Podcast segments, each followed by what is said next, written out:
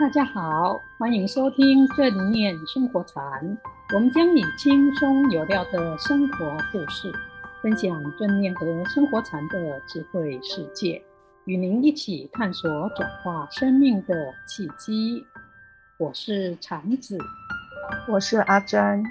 我们今天的主题是正念修好，疼痛少。大家可能或多或少都有过身体疼痛的经验。不论是牙疼、头痛、肚子痛、风湿痛，或者是胃痛，那个经验是很不舒服的。有的人呢，更是长期受到慢性疼痛的折磨，每天必须靠吃止痛药过日子，或者常常因为过去的旧伤，身体常常没有预警的就产生疼痛，说出来呢，别人又不能够了解，因而处在非常恐惧、愤怒。悲伤、无助和绝望的情绪中，如果您或您身边的长者、亲友、家人和同事有这样的现象，欢迎把我们这一集的正念生活禅推荐给他们，让他们能够从受苦和绝望中看到希望，进而不再因为疼痛而受苦。在日常生活当中，确实。有很多人因为头痛、腰酸背痛、关节炎、旧伤复发等等的慢性疼痛而受苦，而这些身体的疼痛不只是会造成生活上的困扰，有时还很折磨人呢。我自己就是这样，常常要忍受旧伤所引起的疼痛，所以我能深刻的体会到，身体的疼痛只能自己承受，而这种苦也只有自己知道。别人是无法理解的。疼痛确实是困扰很多的现代人，也是很常见的一种症状。我曾经看过一本天下翻译的书，书名是《正念疗愈：告别疼痛》。它里面提到呢，在英国有将近两千万人正在忍受持续六个月或者是更长时间的中度或重度的疼痛。而美国人呢，更有大约一亿六百万人受慢性疼痛的折磨。为了治疗这一些疼痛的花费，每年高达一千六百多万美元，这比用在癌症、心脏病和糖尿病的钱还多。特别是现在很多的国家呢，都已经迈入了高龄化。据说七十五岁以上的长者，有超过一半的人每天都要因为疼痛而受苦。更严重的是，由于疼痛是长期的，有时候也会引发其他的症状，比如焦虑、忧郁、浮躁、愤怒和疲倦等。根据英国疼痛学会的报道，受慢性疼痛折磨的人，半数的人呢，后来都会陷入忧郁的状态中。为了帮助大家能够减轻疼痛，以及因疼痛而受苦，所以我们才会以正念与疼痛作为主题，介绍正念可以怎么帮助患者减轻疼痛。真的，疼痛确实会影响心情。以前我腰伤复发的时候，不只是要忍受疼痛，连带的心情也很容易就随着它起起伏伏。还好。后来参加华尔学院的正念生活禅课程，练习正念身体扫描之后，疼痛的情况才得到改善。真的是不容易。阿珍要不要说一说你的疼痛经验？其实我现在的腰痛，就是以前坐骨神经压迫所留下来的旧伤，它会不定时的出现，让我知道它还在。记得那时候我常痛到走路必须要扶着墙。甚至只能躺在床上休息。虽然我有去复健，但一开始只能靠吃止痛药和肌肉松弛剂来获得短暂的缓解。就算躺在床上休息，腰和脚还是痛到我快要掉眼泪，根本没办法安稳的睡觉。复健一段时间之后，疼痛的感情况改善了，但是呢，它有时又会莫名其妙的严重化。甚至进一步退三步，那时候心里非常的担忧，也很沮丧，就开始抱怨：我已经很努力复健了，为什么它还这么痛呢？同时也出现万一瘫痪了，那我宁可死掉这样的负面想法。随着这样时好时坏的状况，我感到非常的恐惧不安，内心就开始乱猜测，于是整个人陷入极度的痛苦当中。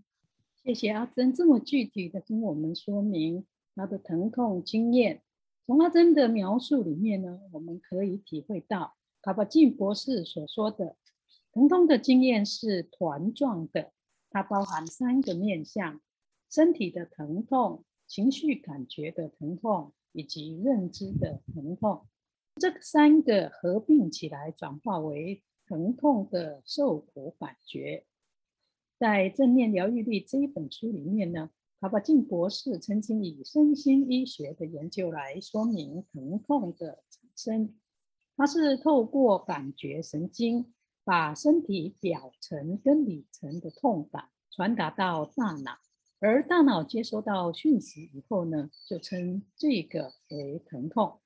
正念禅修可以帮助疼痛减轻，是因为大脑和中枢神经系统有许多的线路和控制点，而这些认知和控制点呢，就是禅修跟正念减压法可以介入帮助因为疼痛受苦的人了解疼痛感，使疼痛感减轻。受苦减轻的关键所在。以前，当我腰痛时，注意力就会紧抓着疼痛不放，而且显得心浮气躁。尤其是在做伸展运动的时候，原本已经僵硬受伤的身体，被我硬拉硬扯，常痛到必须要暂停。在那个当下，我真的好想放弃了。现在，因为禅子老师带我们读《正念疗愈力》这本书。也教我们练习正念禅的方法。当旧伤复发的时候，我开始会去觉察自己疼痛的感觉，发现真的如卡巴金博士所说的，疼痛有三个面向。同时，我也学着用平静专注的心去观察自己疼痛的变化，结果疼痛的感觉真的有减轻，真的是太不容易的。阿珍能够燃能忍忍，难怪可以减轻疼痛感。卡巴金博士也提到，如果能够练习正念禅修跟正念减压法，也可以降低疼痛患者的疼痛感。比如呢，威斯康星大学健康中心的鲁兹和戴维森教授他们的研究发现，有禅修经验的人跟没没有禅修经验的人，对同样强度的疼痛感反应不同。有禅修的人，大脑活动改变可以减低人对疼痛的惯性反应。另外，卡巴金博士自己在麻州医学院减压中心带领有慢性疼痛的患者练习八周正念课程。八周以后呢，透过疼痛评量问卷调查，他们发现有百分之六十一的疼痛者。疼痛降低了百分之五十。那同时也追踪这一些疼痛的人，八周出院以后是否有继续练习正念减压法。他们的后续追踪调查发现，有百分之九十三的人呢会继续练习正念减压法。问他们呢，正念减压法对他们降低疼痛的重要性，如果以一到十。十分呢来评估，十分表示非常重要。研究的人呢发现，他们的反应分数是落在八到十之间，也就是非常的重要。另外呢，还有一份重要的研究，比较两组的人，一共有四十二位的患者参加，他们分成两组，有一组只有接受医院标准化的医疗以及支持性的治疗。比如物理治疗，另外一组有二十一位，除了接受医院标准化的治疗以外呢，也参加正念减压法的课程。十周以后呢，他们的研究发现，没有参加正念课程的人改变不大，但是上过正念课程的人呢，改变很大。从平凉的问卷调查里面，他们看到正念组的人呢，他的疼痛改善了百分之三十七。而非正念组的人呢，只有改善百分之二。如果就情绪而言呢，参加正念课程的人心情改善百分之八十七，那另外一组呢，只有百分之二十二。那就心理受苦恼的程度而言呢，正念组减少了百分之七十七，另外一组只有减少百分之十一。这一些研究显示呢，练习正念禅法真的可以帮助疼痛的患者降低疼痛的痛苦。那阿珍呢，也练习过正念减压法，是否也可以分享一下你练习正念减压法以后的改变呢？好啊，练习正念真的好处多多。练习正念之后，我面对疼痛的心态和想法有了很大的改变。记得以前医生跟我说，这个疼痛会跟着你一辈子哦，你只能跟它和平相处。可是要怎么做才能跟疼痛和平相处呢？我根本完全不懂啊，因此内心感到非常的无助，也很担心，当它复发的时候，我该怎么办呢？以后的疼痛人生，我又该怎么过呢？那时候我真的恨不得疼痛能离我远远的。后来学习正念之后，我就不再那么排斥疼痛了，因为我知道它只是在提醒我要注意姿势正确，要照顾好身体。而且当腰痛复发的时候，我的内心也不再那么恐惧不安了，因为我已经知道可以练习用正念禅的方法，让自己跟疼痛和平相处。阿珍真的很棒，非常感谢阿珍愿意现身说法，让我们看到正念禅法的练习真的对疼痛的减轻有帮助。就像前面身心医学研究所显示的，一个人的疼痛感不是只有肉体的疼痛，更重要的还有伴随而来的情绪痛苦以及认知到的受苦感。而真正使一个人觉得痛不欲生，而对自己身体产生厌恶感的是情绪和认知上的受苦感觉，因为通常这两个因素会使肉体的疼痛扩大，甚至到达无法忍受和绝望的程度。而这也是正念减压法可以介入去终止疼痛感的扩大，并且改变绝望思考的模式。这是因为人都有逃避痛苦的倾向，因此肉体产生疼痛感的时候，我们的情绪会产生恐惧、害怕和担心，进而会加大想象感受到的痛感，让我们的认知扩大疼痛感。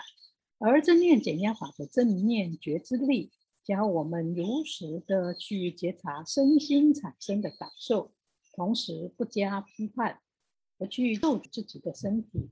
或厌恶自己的身体等，只是如实的接纳身体上产生的疼痛，接着用有利于身心健康的正念帮助我们自己的身心减去压力、害怕和恐惧等负面情绪。当我们能够以淡定而非情绪化的心去反应的时候呢，疼痛的严重性就会减轻。当然，实际上身心放松、减压和滋养修复身体的正念观想方法，也确实可以带来身体修复和滋养受伤细胞的功用。因此呢，可以让疼痛的部分真的能够改善。长子老师说的真的是太好了，就像卡巴金博士所说的，疼痛的经验是团状的，它包含了三个面向。身体感觉的痛、情绪的痛以及认知的痛，这三者合并转换为痛苦的感觉。而根据研究发现，练习正念禅法可以帮助疼痛患者减轻他的疼痛感和心理的苦恼。所以，面对疼痛的最好方法不是排斥它、抗拒它，而是接受专业的治疗，并且练习用正念禅接纳当下所有的身心状况。好好的跟疼痛和平相处。在节目最后，也请禅子老师分享减轻疼痛，并使痛受伤部位得到修复的小配方。好啊，这个方法并不难。首先呢，我们放松自己的身心，无论你是站着、坐着或者是躺着，感受到身体疼痛的时候呢，你可以深呼吸一口气，想象这一口新鲜的空气顺着鼻孔进入到你的身体，特别是进入到你疼痛的部位，观想这个新鲜的空气带来的养分，滋养了你疼痛部位受伤的细胞，让原来累积在那个细胞里面污浊疼痛之气呢，都因为新鲜空气的进入，都排出体外，取而代之的是新鲜的空气。新鲜的空气充满了疼痛的部位，也使那里的细胞健康起来。疼痛的感觉呢，也随之排出体外。也许刚开始做的时候，疼痛还是无法马上消失，所以要有耐心，多试几次。多呼吸几次，把新鲜空气带入，去滋养那一个部位。这个练习呢，要有力道，就需要平常多多练习以前所教的身体扫描跟观呼吸。当你的心能够更淡定、更专注，而且更有觉知力的时候呢，帮助你减轻疼痛的力量就会越大。这真的是一个非常好的方法，我自己也曾经因练习这个方法而减轻了身体的疼痛。希望大家在未来的一周当中可以多多练习哦。对，越练习力量就会越大。大家可以到我们正念生活产的书中，把你练习的情况跟心得分享给大家。今天节目已经到了尾声，最后要祝福大家。在正念减压法的练习中，身心的疼痛和受苦越来越少，智慧也越来越多，能够活得快乐又自在。我们下一周见，祝福大家，下周见喽。